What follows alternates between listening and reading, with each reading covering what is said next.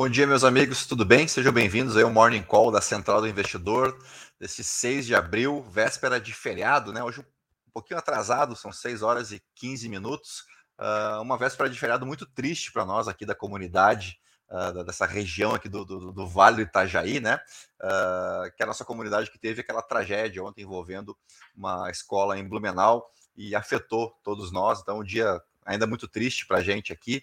Queria, inclusive, mandar um abraço para a comunidade de Blumenau. Uh, para quem não conhece a região aqui, né, nós temos o alto Vale do Itajaí, o médio e o baixo, né? Aqui, Itapema, Balneário Camburu, Itajaí, a gente chama de Baixo uh, Vale do Itajaí.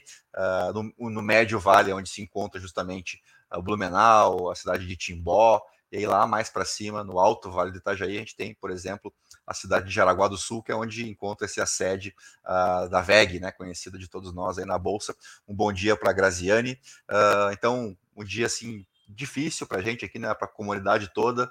A gente precisa discutir urgentemente essa questão envolvendo escolas, né, envolvendo a segurança das crianças porque puxa vida, a gente já aceita tanta coisa, né, que o, que o Estado brasileiro é omisso ou ele não, não funciona como deveria. Se a gente acostumar uh, com a ideia de que nem as crianças estão seguras mais nas escolas, uh, aí é porque a gente realmente deu muito errado como sociedade, né? E claro que a ideia aqui não é politizar esse tema, né, colocar culpa nesse ou naquele. Eu acho que a gente tem que refletir mesmo enquanto sociedade uh, esse clima odioso que a gente vem visto aí, vem vendo nas redes sociais uh, nos últimos cinco, seis anos. Uh, isso com certeza contribui, né, para você continuar com esse caldo de ódio, especialmente nas redes sociais, e que termina por, por é, acaba acontecendo esse tipo de, de, de, ação extrema, como a gente viu ontem. É claro que a violência nesse tamanho aqui, ela dificilmente é, vai ser sanada, né? ela vai ser é, excluída. Sempre haverão, infelizmente, pessoas, sei que podemos chamar de pessoas, né? Uh, criminosos dessa estirpe, mas a gente precisa discutir isso e avançar né, na segurança, pelo menos na segurança das crianças, né, já que a nossa sabemos muito bem que, que também não, não é das melhores. Né? Uh, vamos lá, vamos falar do, do mercado financeiro, que é o, o motivo do nosso encontro diário aqui. Uh, os mercados uh, globais operam uh, sem direção única, né, sem uma, uma, uma, direção única nessa manhã de hoje, muito também por conta, claro, da véspera de feriado e no aguardo de, de, indicadores, especialmente do mercado de trabalho nos Estados Unidos. Nós temos hoje a divulgação dos pedidos por auxílio-desemprego e amanhã, no meio do feriado, a gente tem a divulgação do payroll né, e se espera né, tanto de um quanto de outro, que, que se uh, coloque ali uh, dados, né, números que indiquem uma fraqueza no mercado de trabalho, né, uh, depois de meses aí de, de alta que levou a taxa de desemprego para o menor nível em 40 anos, mas a estimativa, os dados recentes, os indicadores recentes da economia norte-americana vem apontando para uma pequena retração e o mercado vem aguardando então que isso se reflita também nos dados de emprego. Bom dia também para o Fabrício Andrade, seja bem-vindo. Deixa eu compartilhar a tela com vocês aqui maior um pouquinho, né? Uh, tem um destaque aqui na capa da Bloomberg, algo que a gente comentou. Deixa eu só voltar aqui para ficar um pouquinho maior, tá meio pequenininho, né? Aqui, eu acho que fica mais fácil. Boa.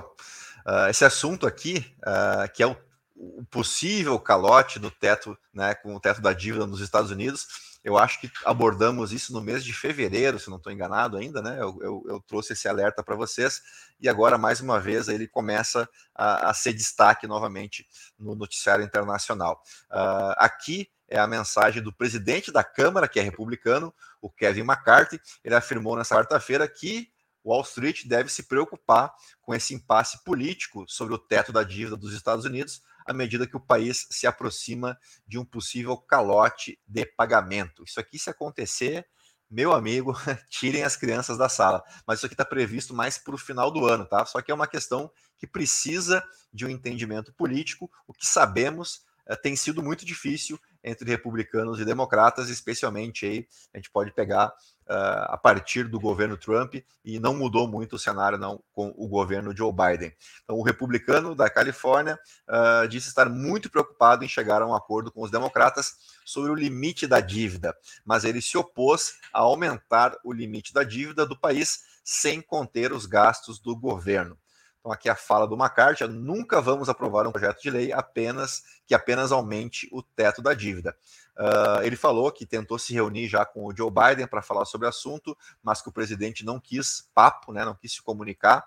Uh, ele também não forneceu nenhum detalhe sobre a proposta republicana uh, de redução do déficit fiscal, né, que eles desejam, em troca de votos para aumentar o teto de endividamento do país. Então a gente subentende aqui que os republicanos estão aguardando uma sinalização dos democratas, né, do governo, da base do governo, de algum projeto que diminua as despesas, né, para que eles possam aprovar um projeto que aumente esse teto da dívida. E parece que essa não é a intenção do Joe Biden. E aí a gente lembra que temos eleições em 2024, né? E, e é tanto lá como aqui, em ano eleitoral, normalmente os gastos são ainda maiores, né? Porque existe a tentativa de reeleição e, infelizmente, né, governos uh, em geral acabam utilizando a máquina pública na sua tentativa de reeleição. Isso a gente já viu aqui no Brasil no ano passado, né?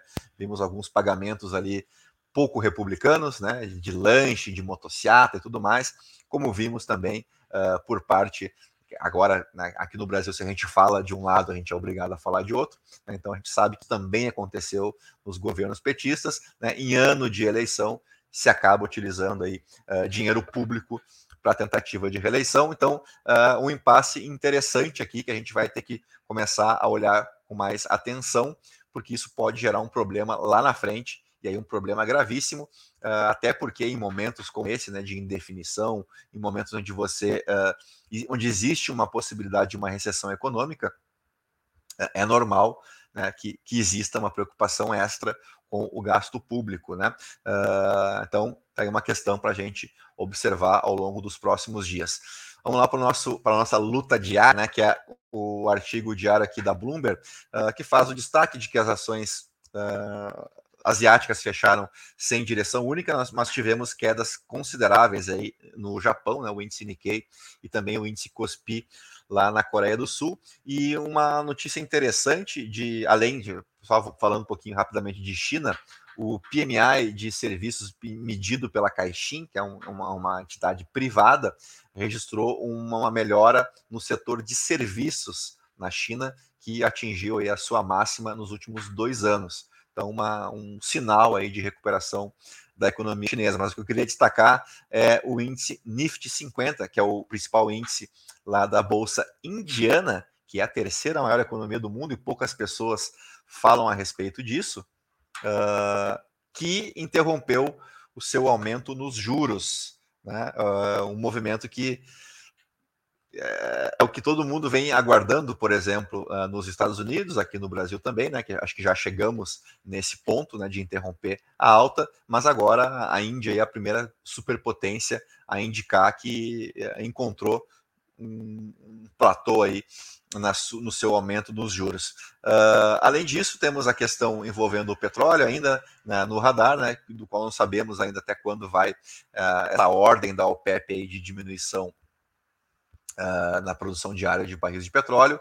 Uh, temos, então, a questão do feriado, né, que tem um, um impacto sim, né, porque uh, a gente está vendo um, nesse movimento aí de, de pré-feriado uma busca maior por ativos considerados mais seguros. Né, o ouro fez máxima ontem, uh, a gente viu o, o, próprio Bitcoin respondendo muito bem nas últimas semanas e o, os próprios títulos públicos né, dos Estados Unidos uh, tiveram um dia de ganhos ontem, uh, possivelmente, né, com alguns investidores não querendo pagar para ver, né, não querendo ficar posicionado em, em ativos de maior risco, leia-se mercado acionário, uh, antes do feriado, né, porque teremos, inclusive, divulgação de indicador na sexta-feira santa, que é o caso aí do payroll, lembrando que não teremos sessão uh, em países como Estados Unidos, toda a Europa, né, não teremos negociação, aqui no Ibovespa também, e, e inclusive alguns países do Oriente também, né, como a Austrália, por exemplo, uh, e, pró a próprio Hong Kong, né, que foi colônia britânica já e tem muitos cristãos, uh, então em Hong Kong também não teremos negociação na sexta-feira, tá? Uh, pelo que eu entendi aqui, eu vou, eu, vou, parar o compartilhamento porque parece que não atualizou, eu tinha mudado de tela, mas não atualizou para vocês, então vou tentar mais uma vez aqui eu queria falar de um assunto muito grave agora que aconteceu ontem aqui no país e por conta desse, desse incidente em Blumenau e até do depoimento do Jair Bolsonaro, uh, pouco se falou no dia de ontem, mas que é um surdo que aconteceu aqui. O ministro de Minas e Energia, o Alexandre Silveira, foi para a imprensa uh, não apenas criticar Uh, o, o, processo de formação de preço da Petrobras, como anunciar uh, possíveis mudanças na política de preço. E eu lembro que isso não é papel nem do ministro, nem do governo federal. Né? Isso aqui compete ao Conselho de Administração da própria Petrobras. E aí deu uma confusão danada, porque a Petrobras teve que fazer um comunicado público dizendo que ela não havia sido comunicada de nada em relação a qualquer sugestão na mudança de política de preços. Então vamos lá, porque que disse o ministro aqui. O que esperamos da nova diretoria da Petrobras, só com a posição do Ministério de Minas e Energia, é que é a posição construída pelo governo, é que já comece os estudos daquilo que é possível a Petrobras contribuir com o Brasil na questão do preço dos combustíveis, afirmou aí o Alexandre Silveira a jornalistas. Ah, a declaração então veio depois que a Petrobras teve que publicar um comunicado no início da tarde, negando que tenha recebido proposta do Ministério sobre alterações em sua política de preços. E aí o Alexandre Silveira, mais uma vez, dessa vez a Globo News, ele voltou a falar no assunto. Aqui, ó, a nota da Petrobras não foi contrária. Quem assistiu à entrevista pôde ver de forma clara e inequívoca que o que eu disse é que na Assembleia Geral do dia 27 e com os novos conselhos de administração e fiscal definidos, o governo federal, como acionista majoritário e como controlador da Petrobras, vai sim discutir qual será a melhor política de preços para a Petrobras cumprir sua função social. Então vamos de novo deixar muito claro. Até vou voltar aqui um pouquinho para mim. Uh, como eu disse, a gente vive tempos em que, se você faz uma crítica ao governo atual, você também tem que fazer uma relação com o governo que passou, senão alguém fica bravo sempre, né? Uh, te acusa de estar de, de tá tendo uma, uma opinião partidária, e eu vou mostrar para vocês que não é verdade. Tá? Uh, eu produzo conteúdo já há cinco anos, então já estou bem grandinho para saber como as coisas funcionam. Uh, eu queria mostrar para vocês uma notícia que eu destaquei no ano passado, em junho do ano passado, que era a pressão do, do então presidente Jair Bolsonaro. Ó, quem define os preços da Petrobras e o que o governo pode ou não fazer. Observe que essa matéria aqui da Gazeta do Povo, que é a fonte, é de 9 de junho do ano passado, tá? E aqui tem a pressão exercida pelo Jair Bolsonaro né, sobre a, a, os preços praticados pela Petrobras. Tem inclusive uma fala, uma de tantas falas que ele já fez a respeito disso. Tem uma legislação errada feita lá atrás que você tem uma paridade com o internacional, ou seja, o petróleo, o que é tirado do petróleo, leva-se em conta o preço fora do Brasil. Isso não pode continuar acontecendo. Estamos vendo isso aí sem ter nenhum sobressalto uh, no mercado. Uh, e aqui na matéria eu queria destacar que é o motivo de eu dizer para vocês que isso é muito grave, é que acabar com o PPI não depende apenas de decisão nem do Bolsonaro, nem do Lula, nem do Congresso, uh, nem do ministro de Minas e Energia, né, nem do presidente da Petrobras. Percebam como estamos distante da realidade, né? Como o lugar de fala aqui está completamente equivocado.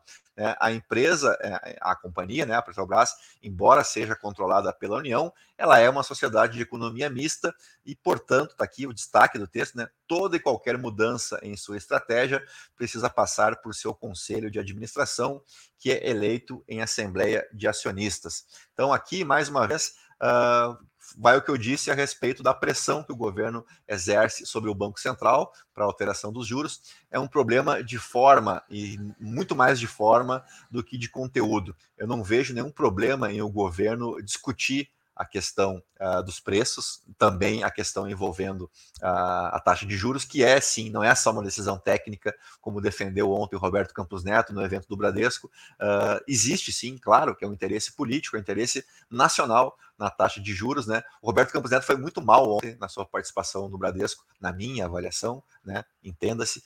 ele refutou que, não, que a inflação não está sendo causada por, não é uma inflação por demanda, né, e tudo mais. Uh, ele fez alguma, algumas observações ali que eu não concordo.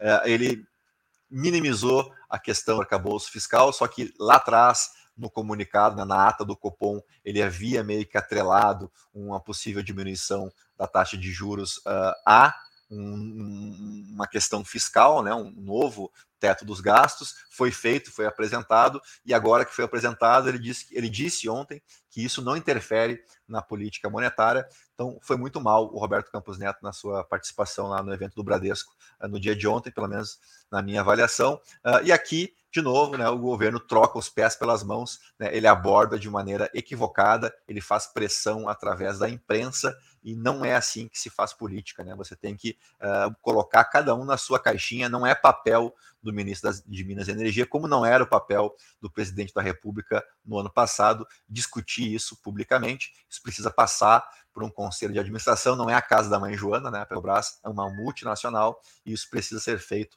uh, da maneira correta, assim como a discussão envolvendo os juros precisa passar pelo Conselho Monetário Nacional, né, em discussão com o Banco Central. Então, a gente não pode aceitar isso enquanto investidor, nessas, esse tipo de interferência, seja de que governo for, né, seja um governo simpático ou antipático a vocês, tá? Então, só para colocar as coisas no seu devido lugar, não é assim que as coisas funcionam. Uh, isso reverberou pouco, na minha opinião. Fez preço, claro, na Petrobras, mas uh, o mercado muitas vezes não entende né, o papel de cada uh, participante, especialmente quando envolve política. Né? Então, eu queria deixar isso registrado para vocês e aí já encaminhar o encerramento do nosso Morning Call de hoje, agradecendo vocês mais uma vez pela audiência, né, que pôde acompanhar conosco aqui ao vivo e desejando, claro, a todos vocês um bom feriado, né, uma boa Páscoa, feliz Páscoa para vocês. Né? Provavelmente não teremos hoje call de fechamento, então a gente volta na segunda-feira. Então aproveitem bem aí o feriado, né, junto da família de vocês. Quem for viajar,